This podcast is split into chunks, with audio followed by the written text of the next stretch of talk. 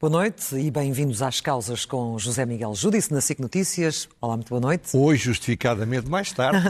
Hoje, claro, obviamente. Esta semana traz-nos uh, o tema mais quente da atualidade, tão quente, tão quente, José Miguel, que o obrigou, por assim dizer, a mudar o tema que tinha inicialmente Exatamente. previsto para hoje. Como eu costumo dizer, o homem impõe o calendário político que dispõe. Eu tinha pensado dedicar grande parte do programa, o prato de resistência, a um triângulo, que não é um triângulo amoroso, entre o Montenegro, o Passos Coelho e o Marcelo. Fica para a semana e não esperam pela demora. Acho que vai ser engraçado. Vai ser Você já conheceu, já viu o guião. Vamos ver. Hoje, hoje começamos pela, realmente pela, pela, TAP. pela TAP. Porque o tema da, do relatório e das decisões seguintes é evidentemente que tomou a prioridade com toda a razão. Sobre a TAP, eu acho que há três coisas essenciais que devem ser ditas. A primeira, o relatório do IGF é fraco, não vi dizer isso, mas fraco, é fraco. Fraco em termos. Já lá vamos, é um dos capítulos. Sim. Eh, como um dia disse Jorge Coelho, é o segundo capítulo, quem se mete com o PS leva, a CEO aprendeu à sua custa. Terceiro, Pedro Nuno Santos, que as pessoas achavam, e talvez com razão, que era o dono disto tudo na TAP, eu acho, não sou só eu, que é o culpado disto tudo, o verdadeiro culpado de todas estas atrapalhadas. E continuamos a falar das pupilas e dos pupilos do Sr. Ministro, parafraseando as pupilas do Sr. Reitor do famoso Júlio Diniz do século XIX, porque há uma outra pupila do, do Sr. Ministro, que é a Ministra da Habitação, e voltaremos ao tema. Do Sr. Mais... Ex-Ministro, neste caso. Sim, claro, claro, tem toda a razão. Então, em relação ao, ao relatório da, da, da Inspeção-Geral das Finanças, é bem, fraco em que termos? O relatório está bem feito, juridicamente, é em bom burocratês. Agora, o ponto essencial é que faltam ali coisas essenciais. Eu, eu, em todo caso, eu discordo, mas não estudei o assunto a fundo, da tese que os 12 meses a partir do qual pode ser indenizada se a puserem na rua, se contam em cada mandato. Parece-me uma interpretação errada. Mas isso, enfim, a este nível é um pormenor. O que é que eu, o que é que eu quero dizer? Em primeiro lugar, é inconcebível que a Inspeção-Geral de Finanças não tenha entendido que valia a pena falar com a CEO. A própria da CEO, claro. Como é que é possível? Depois, como é que é possível que não achassem que fosse importante falar com os advogados quando toda a negociação foi feita entre advogados? Como é que é possível que não tenham aprofundado, de, também do ponto de vista jurídico, as responsabilidades do ministro Pedro Nuno Santos e do secretário de Estado, não me lembro o nome, mas secretário de Estado das Infraestruturas, que, como veremos adiante, foram realmente os que causaram esta atrapalhada. Depois, é extraordinário que, há, que o CFO e o representante da Direção-Geral do Tesouro, de acordo com a lei, que está no Conselho de Administração como não executivo, achassem que este assunto não lhe interessava. O, o relatório demonstra que o, o CFO soube da negociação antes dela ter terminada e não achou, poxa lá, mostrem-me lá isso para eu ver e para eu informar a quem de direito. E esse não foi sumariamente demitido? Como nada, rigorosamente nada. Também eh, acho extraordinário não tenham feito uma pequena pergunta para saber nas outras saídas forçadas, nos outros envios para casa de administradores, qual era a prática da casa. Porque é completamente diferente analisar um comportamento que é um outlier, que é uma exceção, ou se é um comportamento recorrente, regular e que nunca ninguém se preocupou. Eu não sei o que é que era, mas acho extraordinário que dissessem que não há tempo para fazer três perguntas. Depois, de facto, dito isto, portanto, foi um mau, é um mau relatório, não é um relatório bom, mas não é, apesar de tudo, o mais importante. O mais importante é o que creio eu a seguir, mais importante que isto, é o tal capítulo onde eu digo quem se mete com o PS leva. E porquê é que eu digo isto? Repare, eu não conheço a CEO da TAP. Nunca a vi a não ser no ecrã. Nunca falei com ninguém próximo dela. Não falei com ninguém agora nem nunca sobre ela, não conheço de lado nenhum. Portanto, estou a falar de uma pessoa que não me interessa rigorosamente nada. Agora, considero verdadeiramente lamentável o modo como a trataram perante um país, porque as pessoas não têm a noção dos danos reputacionais que o que se passou ontem à noite causa àquela senhora cuja vida é isto. Ela daqui para a frente tem aquilo colado à pele. E ao contrário de um político que pode cair e amanhã levanta-se porque tem a base eleitoral do partido a apoiá-lo. Na vida empresarial não é assim. Fiquei também estupefacto, volto a dizer, que se tivessem anunciado, o governo tivesse anunciado a demissão dela, sem aparentemente sequer ter falado com ela. Ou que, com o chairman. Que, e a mesma coisa com o Sherman. Que crime é que ela fez? Basicamente, qual foi o crime dela? Bom, foi ter exigido ao ministro Pedro Nuno Santos que fosse substituída uma pessoa com quem não conseguia trabalhar. O ministro podia não ter aceito. Segundo, foi ter agido de acordo com o Conselho de Juristas Qualificados. Terceiro, ter, foi ter mantido na sua decisão a informalidade que, desde que chegou a Portugal, foi o que ela aprendeu. Porque é o que ela viu da parte do ministro Nuno Santos. É extraordinário que o relatório diga que o Secretário de Estado disse não, não se lembrou, achou que não valia a pena avisar o Ministério das Finanças, porque era tudo muito rápido, estava tudo a ser muito feito à pressa. Isto é de um primarismo, de uma incompetência, de uma, de uma gravidade política. O homem acabou, mas, mas quem o pôs lá? Depois, repare, ela teve outro pecado, confiou que tendo falado com o Pedro Nunes Santos e depois tendo falado sempre com o Secretário de Estado, eles dando o seu acordo, ela achou que aquilo tudo estava bem. Portanto, está a isentá-la de toda e qualquer responsabilidade neste não, processo? O que eu estou a dizer é que não há isto que eu, que eu vi, não, não, sei mais nada, mas o que eu li, o que eu vi não é, em parte nenhuma do mundo, fundamento para despedimento com justa causa desta senhora. Não é. Porque o pecado é o pecado original, não são os pecados subsequentes. No fundo, era preciso um bode expiatório, ou, para ser mais correto como a senhora, uma vítima propiciatória. Era preciso arranjar alguém em quem se colocasse todos os problemas para que os problemas não continuassem a viver politicamente. Agora, acho extraordinário que o governo vá ontem a, a, falar ao país todo e não haja uma palavra a dizer nós, governo deste país, temos muita responsabilidade, pedimos desculpa pelo que fizemos e pelo que não fizemos. Portanto, é muito fácil dizer que a senhora falhou, que o Sherman falhou. Mas o caso não pode ser assim. E por isso Mas quando, sei... quando questionados sobre a questão uh, da responsabilidade política, o próprio Primeiro-Ministro veio dizer que essa questão estava resolvida desde a saída de Pedro Nuno Santos, o Secretário de Estado. Ora, o que o José Miguel Judice aqui está a dizer é que ele e o Secretário de Estado foram os culpados disto tudo. É evidente. E, portanto, a partir do momento em que eles saem, a questão política está ou não está, não está resolvida? porque eles foram escolhidos pelo Primeiro-Ministro. Vamos lá ver. Lá iremos mais em detalhe, mas não se pode isentar um primeiro-ministro de ter escolhido gente como esta, com todo o respeito pelas pessoas, que não é nada de pessoal, para os mais responsáveis. Não se esqueça que esta dupla do ministro e do secretário de Estado foram os tais que já tinham publicado um despacho para resolver um problema sem falar com ninguém. Isto, isto é, um, é recorrente, gente muito pouco competente. E a questão do Pedro Nuno Santos, eu acho que é o principal culpado, isto é que é o mais importante deste relatório, porque ele não consegue esconder que ele que toda a gente achava que era o dono disto tudo na TAP é realmente o culpado disto tudo. Repare, em primeiro lugar, escolheu como Sherman um cargo importantíssimo nas sociedades duais. Uma pessoa sem a mais pequena experiência. E mais, não lhes ligava nada, porque quando a, a, a senhora foi falar com ele, com, com ele, ministro. O ministro não se lembrou sequer de telefonar ao Sherman a dizer olha, que o Sherman é que é o contacto com ele, não é a CEO. Mas ela, como seguramente o Pedro Nuno Santos lhe ligava a torto e a direito e lhe mandava WhatsApps, achou que neste país, um bocadinho de cafres, neste país é assim que as coisas têm a fazer. Hum. Depois, exigiu à CEO que tivesse uma equipe que ela não escolheu. Isto não se faz em parte nenhuma do mundo. Quando escolhe um CEO com toda a responsabilidade em cima, ela tem o direito de escolher a sua equipe. Depois, deu o acordo para que ela tratasse da saída da Assembleia da República sem ter avisado o Ministério das Finanças e sem ter avisado o próprio Sherman.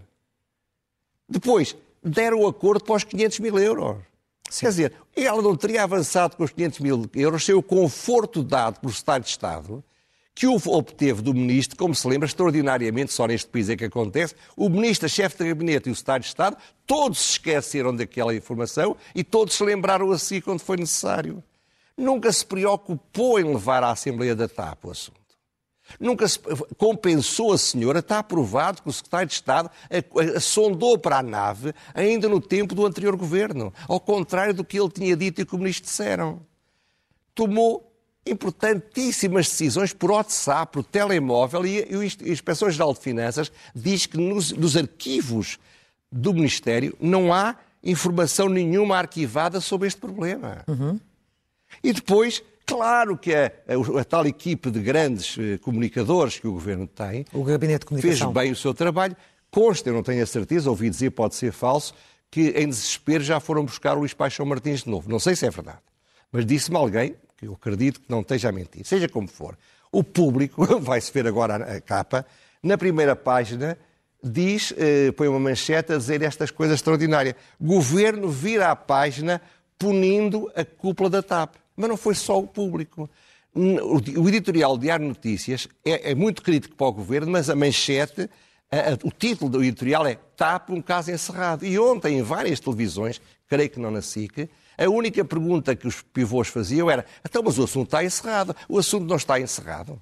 Ora, o e o assunto não, está ou não está não encerrado? Não está nada encerrado, como é evidente. Não está encerrado porque isto é um problema político.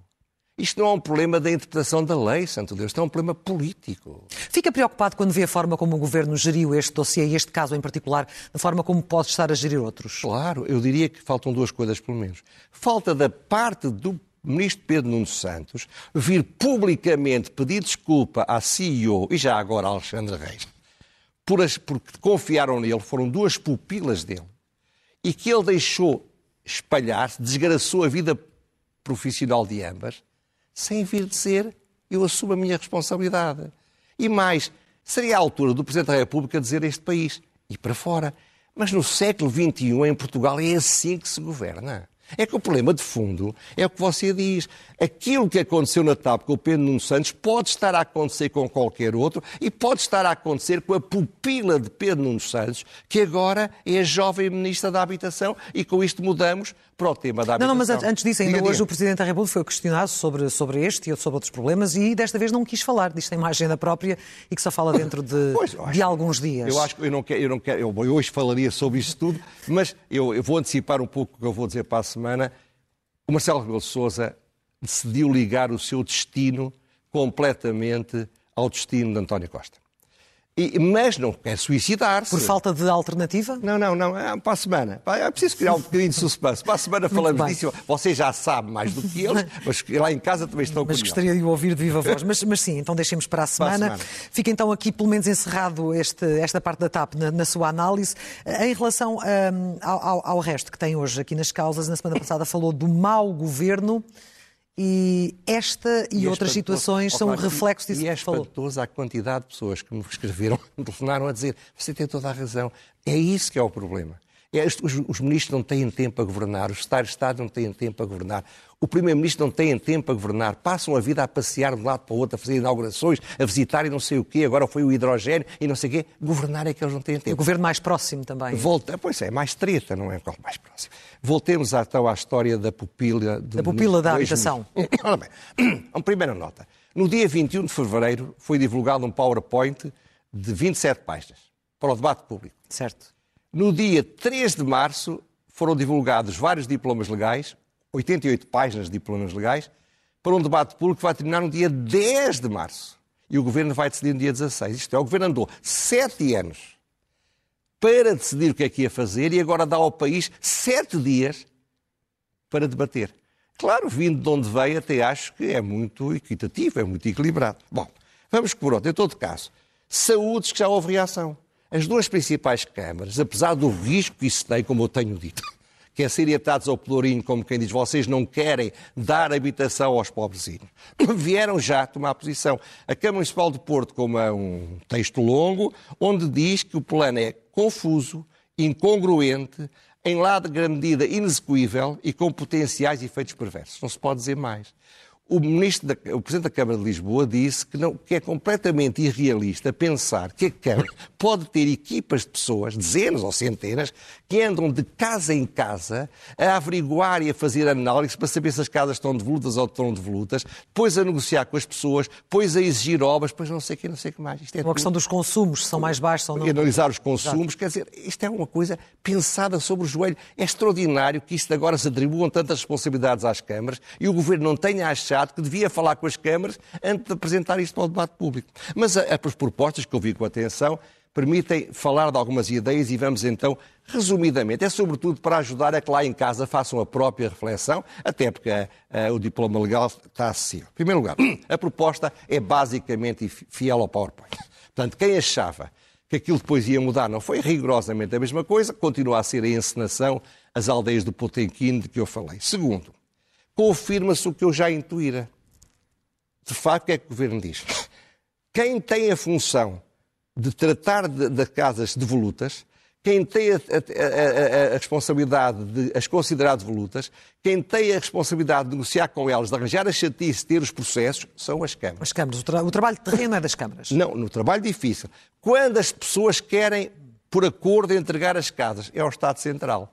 Isto é, repara a contradição disto tudo. Depois, outra coisa importante. Eh, as casas de imigrantes não estão isentas. De acordo com a proposta, está isenta a casa da residência em Portugal do imigrante. Se o imigrante tiver outras casas, é tratado como qualquer outra pessoa. Não está claro, ou por outro, eu acho que está claro que não é verdade que ao fim de cinco anos, no caso de arrendamento forçoso, o Estado seja obrigado a devolver o arrendamento e que, além do mais, entregue a casa no estado em que a recebeu. Isso não, não fica está, claro? Não está lá claro. Não é? Antes, pelo contrário, está claro que não faz parte. No caso dos acordos do Estado, esse aí sim, mas nisto não. Depois, em todo o país, em todo o país, só em zonas de arrendamento rural é que, não pode, é que pode haver alojamento, novo alojamento local. Não. Não se preocuparam em, Portugal, em perguntar às 300 câmaras portuguesas, podiam perguntar o que é que vocês acham? na vossa Câmara há alojamento local a mais ou, não há? É que há seguramente muitas câmaras deste país onde este problema não se coloca. Segundo lugar, não nem, sequer, nem sequer retiram as zonas de veraneio.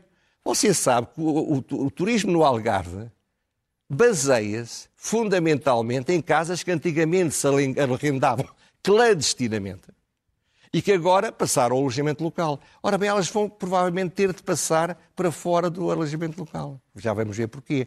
Isto vai ter um efeito devastador no petróleo português que é o turismo. Ninguém pensou nisso.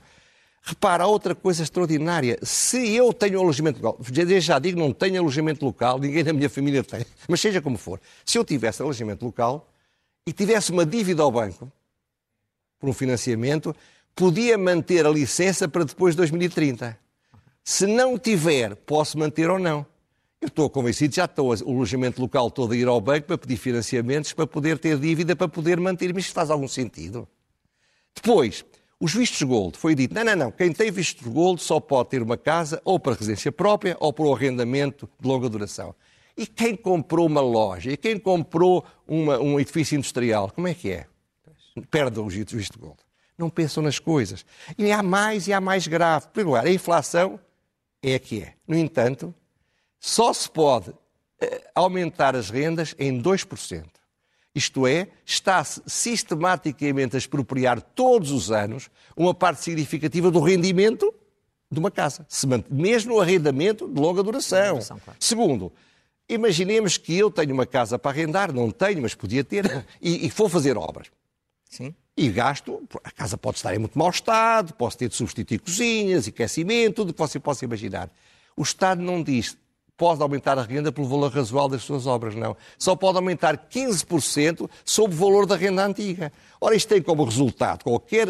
É, é, isto não é para arrendamento legal, é para alojamento de longa duração. Longa duração. Qualquer proprietário o que vai fazer é não faz obras, portanto o património vai se degradar, ou então faz obras mal feitas, atamancadas, para não perder ainda mais dinheiro do que perderia arrendando sem fazer obras. Mais, não vi isto dito. A contribuição extraordinária que o alojamento local vai pagar é de 35% sobre a base tributável. A base tributável é um cálculo difícil, mas 35% é muito dinheiro. Ora bem, qual foi o estudo para isto? Não sabemos. Pior, mais outro exemplo. O valor tributário de uma casa, todos os anos, se, se, se o proprietário pedir, pode ser reduzido, porque a casa vai envelhecendo, vai estando amortizada, vai precisando de obras. Mas se for no alojamento local, não pode sequer pedir. Portanto, o que isto é, e a estratégia é muito clara, e com isto termino esta parte, Primeira, primeira ideia, dar uma mensagem às classes mais desfavorecidas, que querem uma casa, nós vamos dar-vos casa. E depois dizer-lhes, quem não quer que vocês tenham casa são os partidos da oposição e são as câmaras das grandes cidades, onde o problema é mais premente, porque eles não vão fazer o que lhes competia. Segundo, criar um Serviço Nacional de Habitação já temos o Serviço Nacional de Educação, já temos o Serviço Nacional de Saúde, um Serviço Nacional de Habitação em que o Estado vai ser o grande senhorio ou o grande subarrendatário à custa do, do investimento privado, com uma concorrência desleal brutal com a iniciativa privada, com investimentos vultuosíssimos, que cada ano vão sendo mais necessários, porque vai acabar ou vai diminuir o investimento para a habitação. As pessoas com dinheiro não vão, não vão meter-se nisto. Portanto, vamos criar uma estatização brutal da habitação, uma política perfeitamente legítima do ponto de vista ideológico. É uma política claramente Bloco de Esquerda e que a senhora pupila do senhor Ministro assumiu. Finalmente, está-se a sacrificar o, o, o alojamento local num altar do populismo.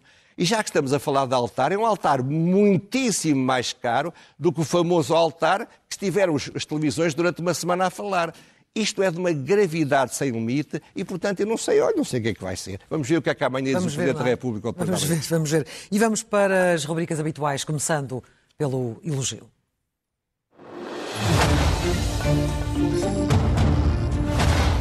E é para quem? Para a doutora Alexandra Reis. A doutora Alexandra Reis, que eu aliás critiquei aqui por causa dos seus sapatos Louboutin, que foi um momento de, lá, de deslumbramento, talvez, mas além disso, que não é, que não é grave, que tem gravidade tem nenhuma, direito a fazer, é evidente, não, não fez nada censurável. Ela não fez nada censurável. Meter-lhe neste filme que não foi ela que, que, que, que, que, que, que, como é que eu dizer, não foi ela que definiu a lei, não foi ela que pediu para ir para a nave. Aliás, foram buscar a nave logo a seguir. O Estado de Estado foi desmentido pelo relatório. Agora, o que é que ela fez? Esfregou um pano molhado na cara do Estado português. Ela esteve em silêncio este tempo todo. Mas esfregou um pano molhado na cara, como se costuma dizer, do Estado. Porquê? Tendo um direito, provavelmente, a receber 200 mil euros, indo para tribunal, se calhar ganhando muita coisa, disse: Eu não quero receber nada. Teve coragem e teve valor. Parabéns. Muito bem. A seguir é ler é o melhor remédio. Não um, mas dois livros. Dois hoje. livros que têm muito em comum. Um é um livro ditado em português, um livro que eu já li em inglês, que é de Anne Applebaum, que já, aliás, trouxe cá outro livro há tempos, chamado Cortina de Ferro, 1944-1956, edição da Bertrand. É talvez o melhor livro para o grande público sobre a forma como o comunismo tomou o poder em toda a Europa Central e grande parte, e obviamente toda a Europa de Leste. É um livro muito bem escrito, muito interessante. Um segundo livro que acabou de sair em Inglaterra, portanto ainda não está editado, chamado Homelands, é da Penguin. É um livro de um homem, um grande jornalista, um grande sociólogo, um grande contador de histórias, que faz uma análise político-sociológica e também de viagem e também de memórias, porque ele desde, desde muito jovem esteve ligado à relação com o leste. E, portanto, divide a Europa desde a Segunda Guerra Mundial até agora entre destruição, divisão, ascensão, triunfo e agora vacilação. Sim. Ainda não li o livro, mas as críticas que eu ouvi em jornais de referência justificam que eu faça no escuro a sugestão que seja lido e que seja traduzido. A Penguin. A pergunta sem resposta a seguir.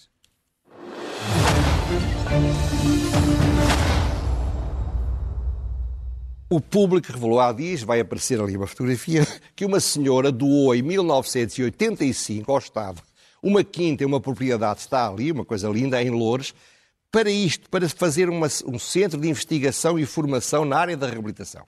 O Estado podia não aceitar, mas aceitou. Bom, aceitou a doação e não cumpriu nada daquilo que se tinha comprometido. E mais, é extraordinário isto no jornal, que, porque é que não cumpriu? Porque os funcionários do Instituto, que eram para ali deslocados, sentiam-se despromovidos e evitavam lá continuar. Portanto, os senhores assim, funcionários do Instituto em questão, do Ministério do Trabalho, uhum. ah, pá, achavam que ir para Louros era uma despromoção e não queriam estar lá.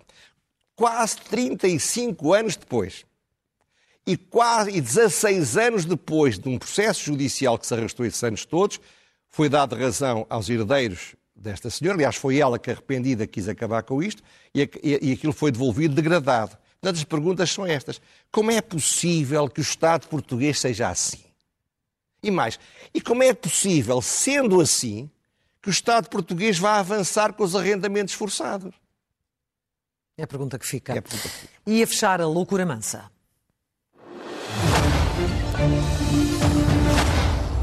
Ontem terminou o mandato do Presidente do Tribunal Constitucional.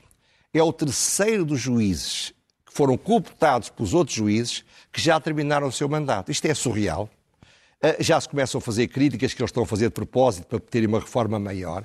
Eu julgo que não é nada disso, eu julgo que é um problema de equilíbrios, é um problema de que querem decidir conjuntamente a escolha do Presidente com tudo o resto. Portanto, isto é uma loucura mansa pela primeira vez sujeita à condição. Sim. É uma loucura mansa que se até ao dia 13 de maio ou a Nossa Senhora não fizer um milagre, ou eles não resolverem este problema. Espero que não seja uma loucura mansa, portanto. Miguel Judice, voltamos a encontrar-nos na próxima terça-feira aqui na SIC Notícias com as causas que chegam ao fim. Já a seguir, segue a edição da noite com o Rodrigo Pratas. Boa noite.